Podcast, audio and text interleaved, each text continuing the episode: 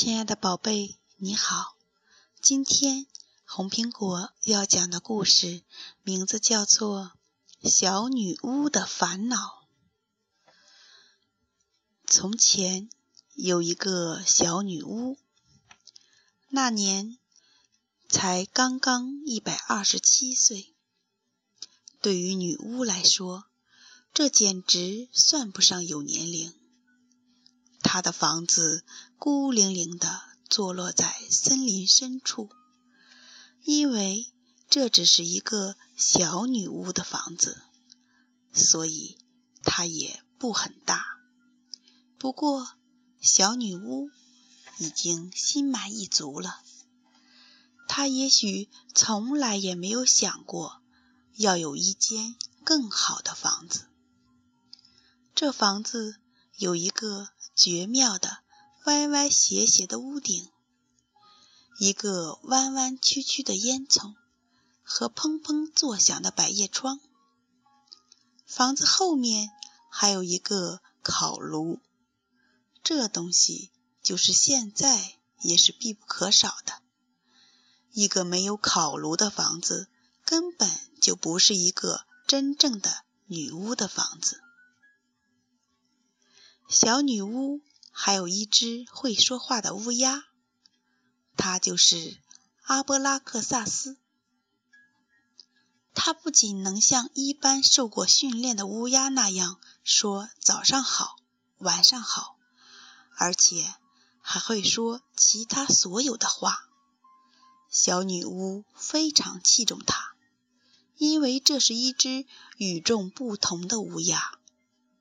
他能把自己对一切事情的看法全都毫无保留地告诉他，从未隐瞒过只言片语。小女巫每天都要用六个小时的时间来学习魔法，学习魔法可不是一件容易的事。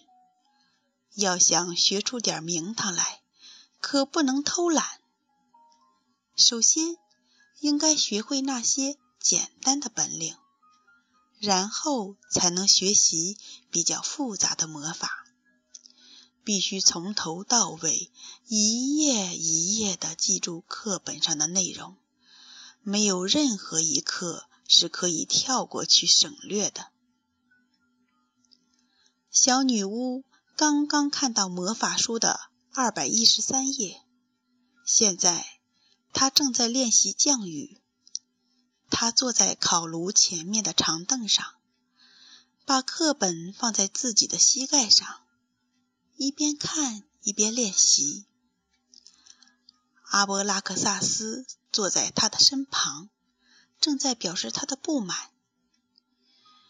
你应该做的是降雨，他用责备的口气说。可是你干了些什么？第一次下了些小白鼠，第二次下了些青蛙，第三次下了些冷山球果。我现在很想知道，你这次是否真的能降雨？小女巫这时正在准备进行第四次降雨。她让一片云彩升上了天空，又招手让它靠近些。当云朵刚好遮住头顶的时候，他大喊一声：“下！”云彩一下子撕裂了。可天上落下来的却是牛奶，是牛奶！阿布拉克萨斯叫着：“我觉得你简直是神经错乱！难道你还想让所有的东西？”都从天上掉下来吗？大概你还想下衣服夹子和鞋钉，哪怕是下点面包渣或葡萄干什么的也好啊。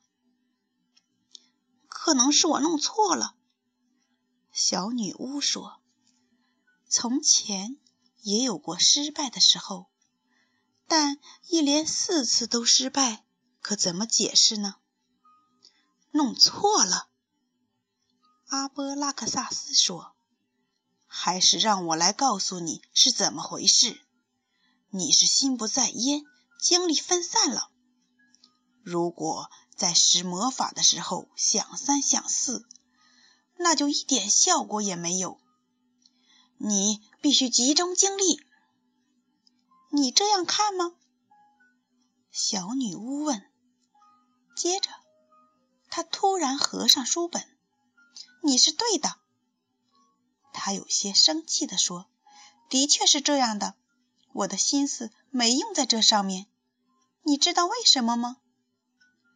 他看了乌鸦一眼，因为我心里有气。有气。阿波拉克萨斯重复了一句：“生谁的气？”我来告诉你。小女巫说：“今天是瓦普吉斯之夜，今天晚上所有的女巫都要到大本营布劳克山上去聚会跳舞。那怎么样呢？”那些大女巫说：“我还太小，不能参加舞会，不让我去布劳克山参加他们的聚会。”乌鸦试图安慰小女巫，他说：“你看，你才一百二十七岁，不能要求大女巫们现在就重视你。如果你再长大一点，一切就不成问题了。”哎呀！这叫什么话？小女巫喊起来：“我今天就要去参加，你明白吗？”没有可能的事情，最好想也别想。”阿波拉克萨斯说。“你这么生气，可真是有点反常，还是理智点吧。你到底想干什么？”然而，小女巫回答：“我知道我该干什么。”我今晚一定要去布劳克山。乌鸦很震惊，去布劳克山，这可是大女巫绝对禁止的。他们希望今晚参加舞会的都是他们自己人。哼！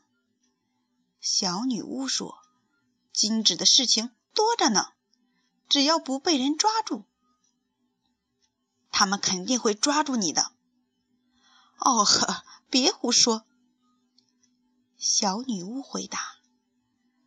等舞会开始以后，我再混在他们中间；而舞会结束之前，我早就回到家了。今天晚上那儿一定很热闹，在那种场合下，不会有人注意我的。亲爱的宝贝，今天的故事讲完了，我们下次再见。